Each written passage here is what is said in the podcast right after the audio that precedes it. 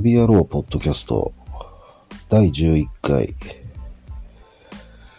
えー2020年、えー2月の14日金曜日時刻は早朝の4時3分です。えー朝早くですね、おはようございます。えーとですね、昨日は、えー、アメ横、浅草、上野、えー上野の忍ばずの池ですとか、あと、上野動物園のあの、ちょうど裏側ですね。えー東京大学だとか、東京芸術大学。まあ、あのあたりをちょっと散策というか、まあ、ちょっと用があって行ってきたりしたんですけどね。あの、根津っていう場所、まあ、いわゆる東大、東京芸大のあの周辺ですね。あのあたりってやっぱ根津っていうのはやっぱ長い歴史があるので非常にいいとこですね。なんて言うんだろう。うんまあ、ぜひちょっとあの、ね、住みたいな。うんぜひちょっと僕は、非常にちょっと興味持ってますね。うん、ちょっと改めて思いました。あとね、文京区なんかも僕結構好きなんですよね。あの雰囲気がね。あの、僕自身はですね、あのー出身は東京です。東京のあの品川ですね。で、まあ、生まれ育ってるわけなんですけども、またちょっと雰囲気が違いますね。あの、根津だとか、あの、文京区だとか、あの辺りの雰囲気っていうのは何だろう。ね、あの、西日暮里とかね。あの辺りなんかもそうだけど、あの、すごい、なんて言うんだろう、昔ながらの雰囲気。なんかそう文化の匂いがしますね。うん、非常に、なんていうんですか、昭和の、本当に昔のね、あの家なんかも結構あったりとかで、うーん、あの辺りは味がありますね。ああいうところの、なんか、部屋ね、どっかあればなぁと思ったりするんですけど、うん。まあちょっとね、あのーまあ今日金曜日でしょ？で、もう、ここのホテルも、まあ、遠泊遠泊で、結局今週1週間ですね、もう泊まってるんですね。こちらのホテルの方に。で、えー、まあ来週、うん、もう1週間、もう来週中には、あの、蹴りをつけないといけないですね。まあ海外に行くのか、あと、まあ、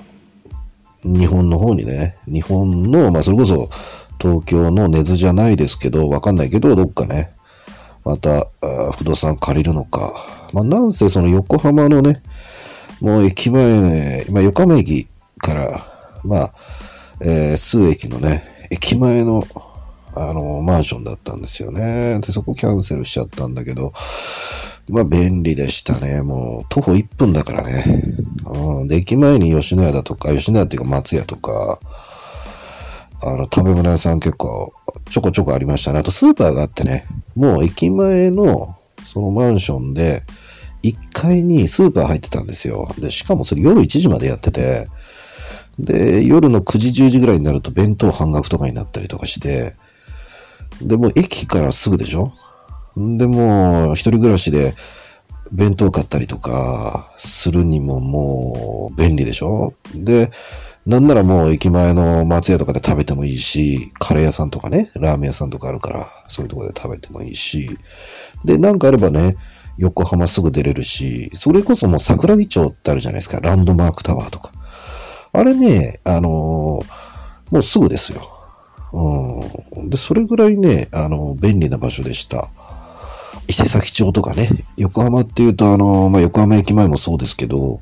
あの、伊勢崎町とか日の出町とか、あの辺りが、あの、最も繁華街で面白い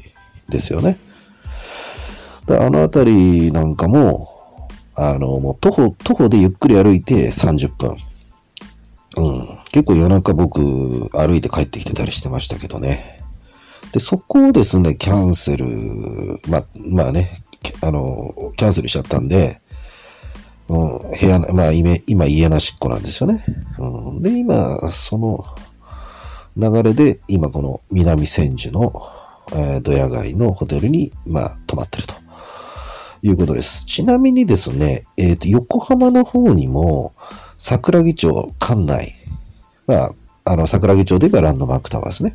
館内といえば中華街、山下公園とか。あそこのですね、すぐ近くに、寿町というのがあって、日本三大ドヤ街っていうのがありますね。えー、大阪西成。で、え今僕がいる、え南千住のドヤ街。そして横浜の、えー、寿町。これが日本三大ドヤ街ですね。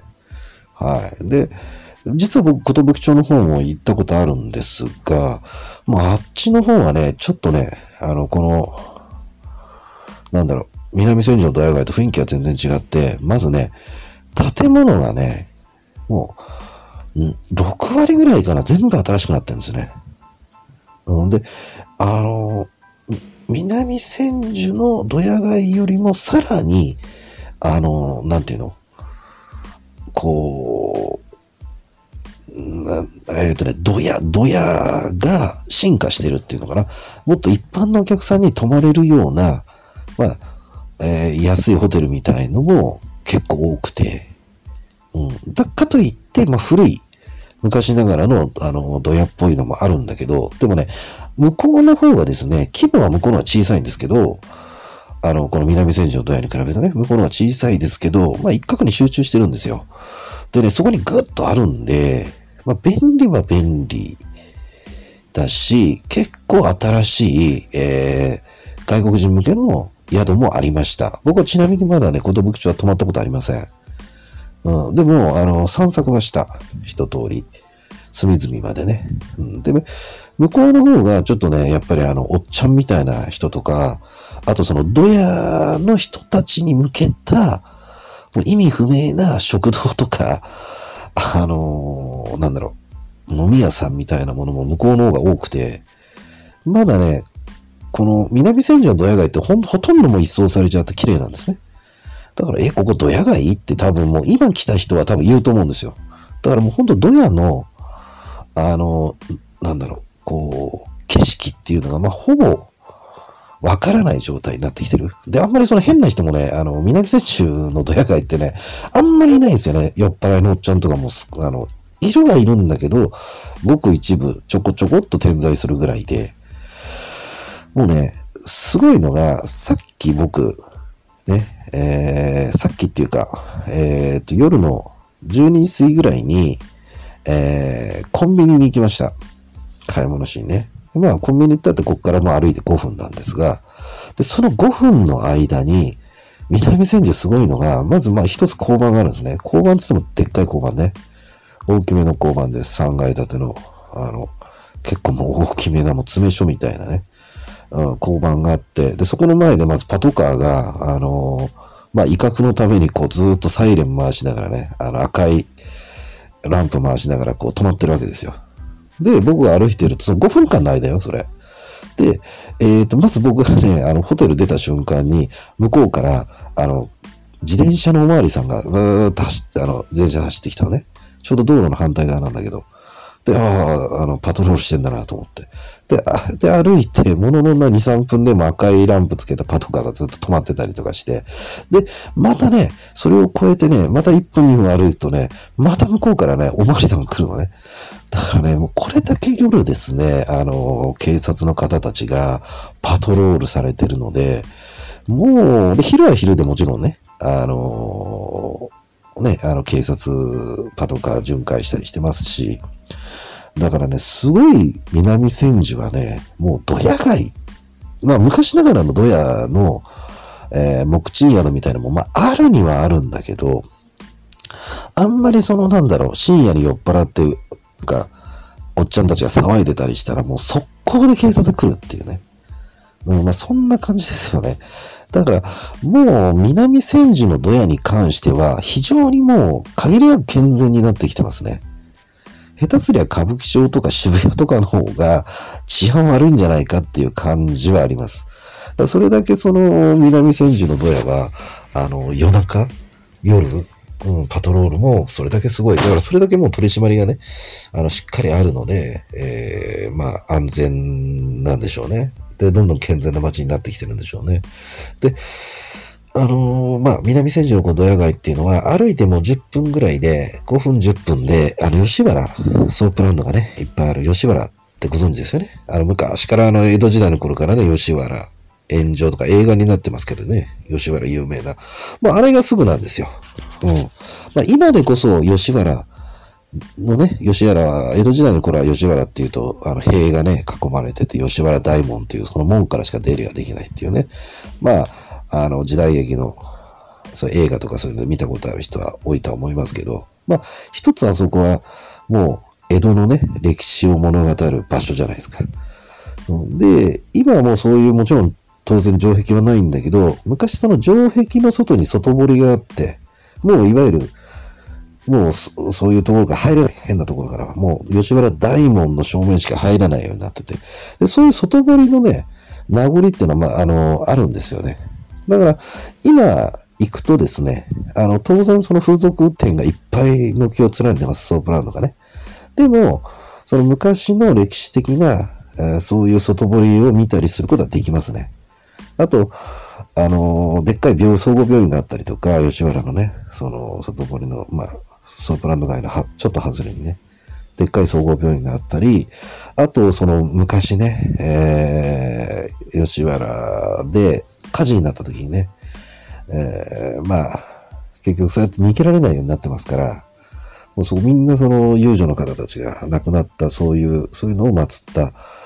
神社があったりとかね、あの、いろいろそういう歴史がちょっと学べる感があります。うん、だからそういう視点からね、あの、見に行くと面白い、あ、面白いというか、うん、またちょっと、ただの風俗街として行くよりも、あのなかなか興味深い歴史がわかります。僕は以前、あの、私の友人のですね、えー、ジャーナリストの方とですね、あの、一緒に、あともう一つ、あの講談社の方か、と一緒にね、えー、まあ、行ったことありますね、散歩がてらに。はい。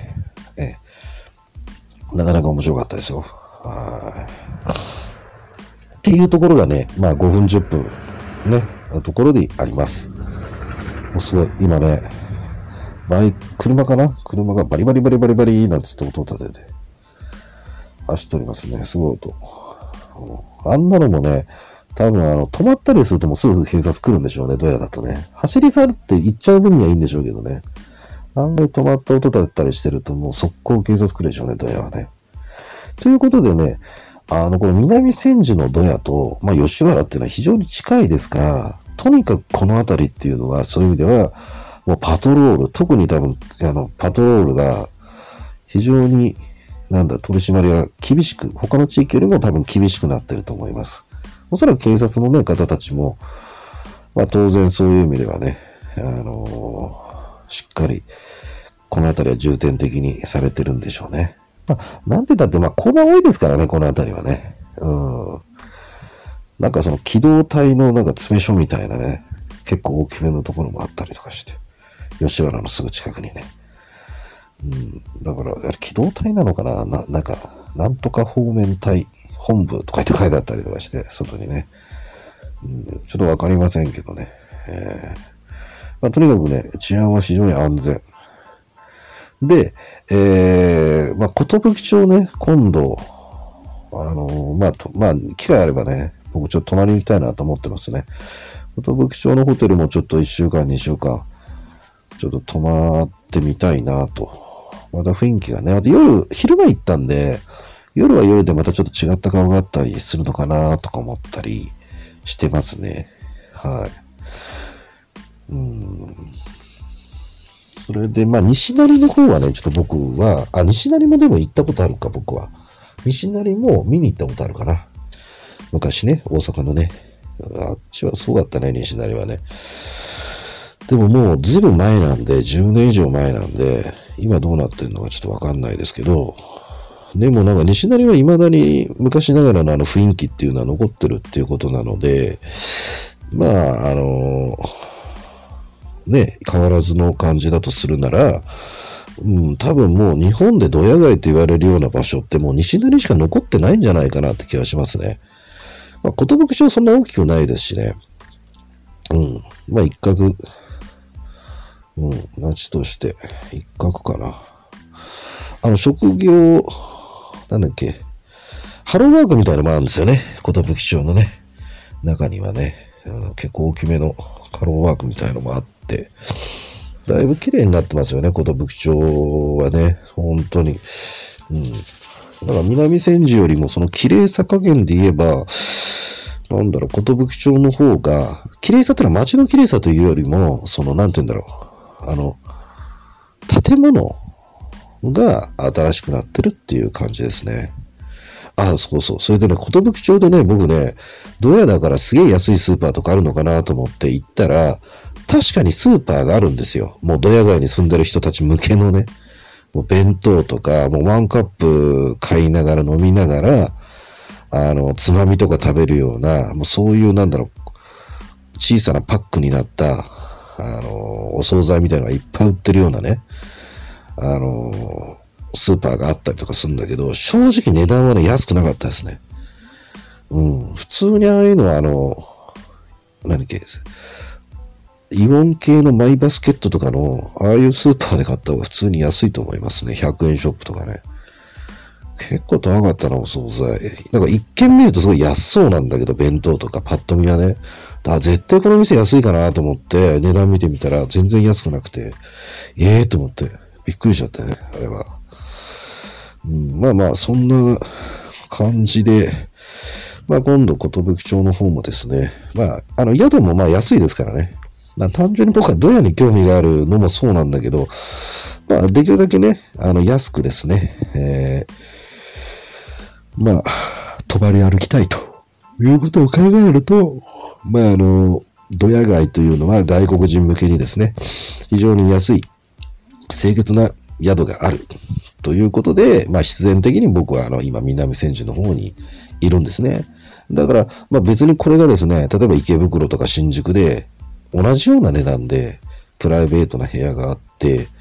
ていうところがあればね、別に全然そっちの方に僕は多分泊まってると思うんですけど、ないんですよね。新宿渋谷とかになると、あの池袋とかになると、もうね、えー、泊まるにはまず考えられるのは、まあ、よくあるパターンでネットカフェ、もしくはサウナ、まあ、カセルホテルとかね、なるわけですよ。で、カプセルホテルって、あのー、まあ、ここのドアと違って小さいですよね。小さいカプセルの中でいて、まあ、あれも2泊3泊すればずっとカプセルの中でね、過ごせるのかもしれないけど、まあ、カプセルの中ですから立てないですよね。狭い中でね。うん、だからちょっと僕の中、あのカプセルでちょっと泊まるっていうのはあんまり現実的ではなくて、まあ一泊ね、200ぐらいならまだしもね、あんまりカプセルホテルの中でノートパソコン方々ね、あのー、長時間作業するなんてことも結構厳しいですし、まあだからそんなんとか考えると、あの、カプセルホテルは現実的じゃない。そして、インターネットカフェに関しては、まずネットカフェってのはさ、ほら、プライベートじゃないじゃないですか。天井開いてますよね。だから、ああいうのも終電なくなった後に始発まで、まあ数時間いるとかね。あとまあ昼間ネットがないからさ、まあちょっとネット使いに行こうかなとかね、あと漫画読みに行こうかなとか、まあそんな感じの使い方だと思うんですよね。だからインターネットカフェで1週間とか、それこそ3日4日、あのー、泊まるっていうのはまあできないわけですよね。だからこれももうできないと。いうこと。で、あとサウナに関しても同じですね。サウナはもうそもそも自分の部屋というものがないから、サウナ入って出てきて、で、まあ、いわゆる、ね、えー、大きな、その、休憩所みたいなところでソファーに座って、まあ、数時間仮眠するというような感じ。だから、あの、もう、都内で安いホテルが集中してるところっていうのは、基本的に、やっぱり南千住、東京に関しては、が一番いいですね。まあ、ゲストハウスでね、あの、まあもちろん、いろんな浅草なんかもいっぱいありますし、まあ、あの、渋谷とかね、新宿界隈にもゲストハウスってのはあるんだけども、ああいうところってのは基本的にやっぱ値段がね、高いですよね。あの、ここ、南千住だと、えー、2000、まあ下はね、まあボロいですけど、2500円とかあるわけですよ。で、まあ3000円から4000円クラスだと、まあまあ、あの、若い人とか、あの、まあ例えば、あの、東京でね、なんかイベントある時に若い方たちが泊まったりとかっていうのもできるぐらいのレベルが、だいたい3000円から、まあ4000、4000前後ぐらいかな。3000、うん、3500円、4000前後ぐらいのとこ泊まれば、今、まあそれ、そんなようなとこ泊まってますけどね。ぐらいだと、かなり清潔で、えー、普通にホテルみたいな感覚で泊まれ歩けます。うん。何の不自由もない感じですね。プライベートな部屋だし。だからネットカフェで、今インターネットカフェって一晩泊まろうと思うと、おそらく、いくらぐらい ?2500 円とか3000円ぐらい取られるのかな。でも、ドヤの場合は、のドヤで南千住のそういうところに泊まれば、まあ、4000円で24時間入れますからね、部屋。まあ、チェックアウトの時間あるけどね。まあ、夕方4時とか、まあ3時とかにチェックインして、まあ翌10時ぐらいまでチェックアウトまでずっと入れるんで、かなりネットカフェに比べたらお得だと思います。あと部屋も、あの、南千住の場合はね、プライベートな本当にホテルの部屋ですから、まあ部屋狭いですけどね、3, 3畳とか2畳とかね。でも十分だと思います。だからインターネットカフェに比べれば圧倒的にコスパはこっちの方がいいですね。うん、僕もネットカフェみたいなところで個室のところっていうのが少なからずあるんですよ。あの、まあ、通常インターネットカフェってね、あの、天井が開いてて、うん、もうこ、完全にプライベート空間じゃない、半プライベートみたいな感じですけどね。うん、で、そうだ、ああいうところも僕も泊まったりしてましたし、例えば年末年始ね、まあ、あの映像を見ていただけばわかるんですけど、えー、終電で、静岡沼津にね、えー、到着した時にやっぱネットカフェで始発までいたりとか、あと博多ですね。博多に到着した時に、えー、そこでも、あの、ネットカフェ泊まったしね。だから僕もネットカフェはちょいちょい使うんだけど、圧倒的に快適さで言ったらもう、あの、南千住のね、あの、このドヤのホテルの方が快適ですね。っていうことでございます。で、えー、来週中にはどうするかね、海外に行くのか。うん、まあ、都内でね、またホテル、ホテルじゃねえや、あの、都内で、ホテルではないどっかマンションを実際にちゃんと借りるのか。うーん、まあ、本当に迷ってますね。うん、でも来週中にもうどうにかしないと、もう1週間も2週間も3週間もずっとね、ホテルに泊まってるわけにいかないんでね、うん、なんかしないとね、いけないなと思ってます。もう結構僕、うん、1月なんかもずっと泊まり歩いたしね、2月なんかもそうだけど、だってここね、3500円ですよ。今、ここ今泊まってるところはね。日によっては値段変わりますけど、週末上がったりしたりね。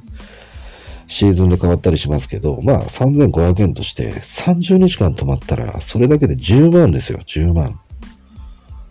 これね、結構ね、家賃でしょ ?10 万あればですよ。普通にいいマンション住めますからね。綺麗なマンションにね。だからあんまりまあその、お金、ね、うん、無駄にできないので、まあどっかね、それこそさっき言った根津じゃないですけど、どっかそんなところでね、ちょっと綺麗めのマンション、普通に借りるっていうのも一つ手かなと思ってますね。でもね、ほんと日本ってね、部屋借りるの面倒なんですよね。海外とかだと、もう本当に部屋が空いて、あの、海外の場合は、あの、まあ、海外とも国がいろいろありますけども、基本的にはですね、あの、まあ、カナダとかね、アメリカとか欧米圏とか、は特にそうですけど、まあマンションに、マンションの外に、えー、部屋に空きありみたいなね。あの、まあ、マンションの外にそういう風なメッセージが出てるんですよ。大きめで。わかりやすく。だから、ここの部屋には、ここのマンションには空きがあるんだな。と思ったら、そのマンションに直接行くわけですよ。で、管理員さんに空きを見せてくださいって言って、部屋見るでしょで、見て、あ、いいなと思ったら、もうその場でね、もうデポジット。例えばじゃあ、えー、デポジットが、えー、2ヶ月分だったとするなら、家賃が例えば3万なら6万払うわけです。その場でポンと。うん。ね。で、まあ場所によっては一応もう、あの、家賃先払いだから、デポジットは2ヶ月。で、えー、入居するときは、あの、先払いだから1ヶ月分の家賃そのまま今納めてください。つって、まあ、変な話、合計3ヶ月分、ね、3万円の家賃だとするなら、9万円様でボンと渡せばですね、その場ですぐ鍵パッと渡してくれるわけですよ。で、もそれで成立。まあもちろんね、あの、少しこう、住所書いたりさ、名前書いたりね、そういう書類はあるけど、もう基本的にはもうそれで、もう借りれるわけですよ。非常に、あの、シンプル、単純、簡単。ね。で、退去するときも、いや、もうあの、あとね、えー、いついつ退去しますって言えば、もう、はい、わかりましたっていうことで、まあ、部屋チェックしてもらって、で、その場で、えー、預けたデポジットね、2ヶ月分の中からもう何にもなきゃそのまま、はい、って返してくるわけ、ボンと。で、鍵は渡して、はい、終わり。それで、えー、マンションの退去終わり。なわけです、海外はね。だから非常に簡単なんだけど、日本はもうめんどくせえめんどくせえ。もう俺、これ間さ、横浜のマンションを退去するときのもうめんどくささって言ったらもう、半端じゃなかったね。まず、なんだっけ、マンションの管理センターに連絡して、退去します、言って、じゃあ、わかりました、つって、えっ、とね、まず、それをね、書類をね、結構書きに行かないといけなくて、退去申請。で、それをまず書きに行くでしょ？そのセンターとか不動産屋のね、センターみたいなところに。で、書きに行って、で、今度はダメージチェックする日を予約するんですよ。で、それも、もう当日はできないんですよね。明日とか言ってもダメなんですよ。だから、あと、今だったらそうですね、あ、5日、最短でも5日後ですね、とかね、6日後ですね、とか言われて、じゃあ、最短でって言うと、じゃあ6日の、6日後の何時に、じゃあ、お、な、そのダメージチェックするね、部屋のダメージチェックをする人がお伺いしますみたいな感じになって予約するでしょで、それでまずダメージチェックする。うん。で、ダメージチェック今度して、で、いくらですって言われて、俺結局ね、今回ダメージチェックでね、えー、2万くらい取られてるんですよね。2万円ぐらい取られちゃった。うん。で、その、しかも、あの、ダメージチェックした後、金額ね、いくらだったかな ?10 万ぐらいあったかな？デポジットが。あデポジットが、そうね、10何万ぐらいあって、それ帰ってくるのが、なんだ、いつだって3月かなもういつだよ、それって話でね。もう忘れてんだろっていう頃に帰ってくるわけですよ。お金も。うん。で、そうでしょ？で、えっ、ー、と、今度は、電気、えー、ガス、水道の解約。で、これもまた予約でしょ、で、まあ、あの、なんだろう、水道に関しては別、あ、水道は立ち会い別にいらないとか言ってたのかな。でもガスがあるから、ガスは立ち会いが必要だとか言われて、でも立ち会いが必要ならそれをまた予約して、ね、また、そのガスのさ、ガスをいろいろ閉めてもらったりするわけですよね。で、書類書いたりとかして。それもまたすげえめんどくさかったし、で、今度すごいのが、電、えっ、ー、と、冷蔵庫と洗濯機あったんだけど、それをね、捨てるのも、あの、もう捨てらんないんですよね。だから、その、横浜市のですね、リサイクルセンターとかに問い合わせて、えー、だからそういうのもね、処分するのにすげえ大変で、まあ最終的にね、リサイクルショップみたいなところに引き取ってもらったんですよ。で、その引き取るのも結局お金がかかるって言われて、冷蔵庫とえー、洗濯機を捨てるのに1万1000円かかりました。あ、じゃねえや。1万1000円、平均1万1000円なんだけど、その業者は安くて7500円か。ごめん。7500円払ってるんですよ。処分するだけでね。で、そういうの全部片付けたりとかして、電気、ガス、水道、ね、あの、まあ、手続きして全部業者違うでしょ？それぞれみんな、いつだ、いつだ、とかなって。で、アパートの管理、そのマンションのね、管理センターのダメージチェックしてもらった、予約して、その日はもういないといけないし、いつ来るのかみたいなね、午前中って言われるけど、午前中の何時かわかんないとかね。まあ、とにかくね、もうだからね、もう日本でね、もうマンション借りるってのはもうこりごりですね。正直。うん、それほどね、あの日本でね、マンション借りる、だからほんと長く住まないと、あの、もうダメだね。日本は。あの、海外みたいに、こう、すぐ、こう、借りて、まあ、引っ越して、で、またすぐ新しいところに引っね、またすぐ引っ越すみたいな、そういうことは絶対できないですね、日本はね。うん、もうそんな無理。で、日本の場合はさ、あの、マンション借りたい借りたいで、今度は家具がないでしょ何にも、何にもないでしょ大体ね、海外ってのはね、あの、もう最初からね、家具付きなんですよ。冷蔵庫とかそういうのは全部揃ってんですよね、暖房とか。あ多少まあもちろん自分で揃えた、揃えないといけないものはあるけど、あの、基本はね、生活に必要なもの、冷蔵庫とか、まあ、なら洗濯機とか、それ全部ついてんですよね。もうね、日本はね、冷蔵庫、洗濯機、借りたら借りたで空でしょ、中。ね。なんなら電気、水道、ガスも全然通ってないじゃないですか。あの、もう向こうはね、海外はね、もう、さっき言ったね、あの、管理人さんにお金、デポジット渡して、で、鍵もらった時点でも電気もガスも全部ついてんですよね。水道も全部もう、あの、だそ難しい手続きも一切なくて、だからもう日本はもうね、今回のこの横浜のマンションでね、僕はもうほんと嫌気さしましたね。